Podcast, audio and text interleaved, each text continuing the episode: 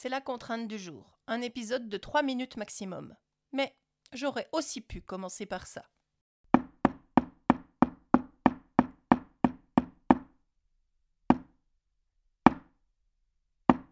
Bienvenue dans J'envoie.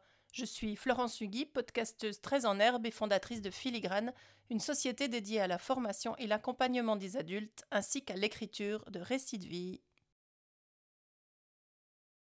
Que vous proposez pour faire honneur au chiffre 3 J'ai plongé dans mon tarot, tiré la troisième carte, l'arcane 3, l'impératrice. Voyons voir, l'impératrice, une femme assise sur un trône qui tient un spectre et un bouclier sur lequel est dessiné un aigle. Puissance féminine, art de la communication, facilité d'expression, créativité, sensibilité au service de l'échange et de l'expression de ses idées, autorité naturelle, parfois blessante, même cassante, le pouvoir, ça se régule. L'impératrice, c'est aussi la plus grande sculpture monumentale réalisée par Niki de Saint-Phal dans son jardin des Tarots à Garavicchio, au milieu de la Toscane. Immense sphinx féminin au sein gigantesque, chevelure bleu nuit, corps majestueux de 15 mètres de haut qui accueille dans son intérieur un appartement entier, celui où a vécu Niki durant sept ans, sur les dix qui ont été nécessaires à la construction de ce jardin des rêves, entouré d'une palissade séparant du monde réel.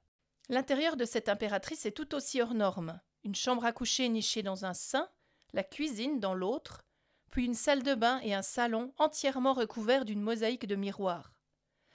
Niki voulait inventer une nouvelle déesse mère, celle dans laquelle elle a sûrement rêvé toute sa vie de se nicher.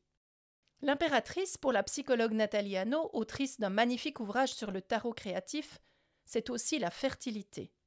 Une femme, assise sur un trône, réceptive à tous ses sens, là où elle puise force, séduction, beauté, puissance gestation d'enfance, mais aussi de projet, de création, d'envie, de place. Alors, pour cet épisode court, voilà de quoi le prolonger. À quoi ressemble le jardin de votre vie créative? Serait-ce un potager? Une prairie folle?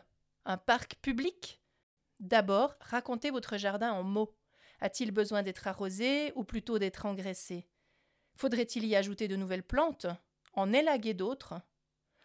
Est-il très présent dans votre vie ou plutôt en friche au fond de votre mémoire?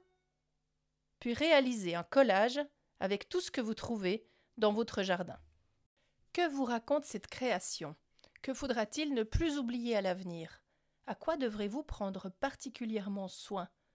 Y a-t-il peut-être une intention à poser avant de lâcher votre création? Terminez par quelques lignes de conclusion et notez la date.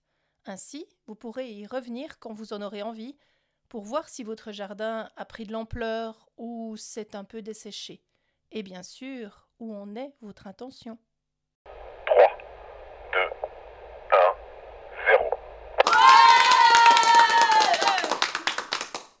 J'ai bien évidemment débordé du temps qui m'était imparti, car vous le savez, les consignes sont faites pour être débordées. Merci de m'avoir écouté jusqu'au bout. Je vous donne rendez-vous demain pour un autre épisode de J'envoie.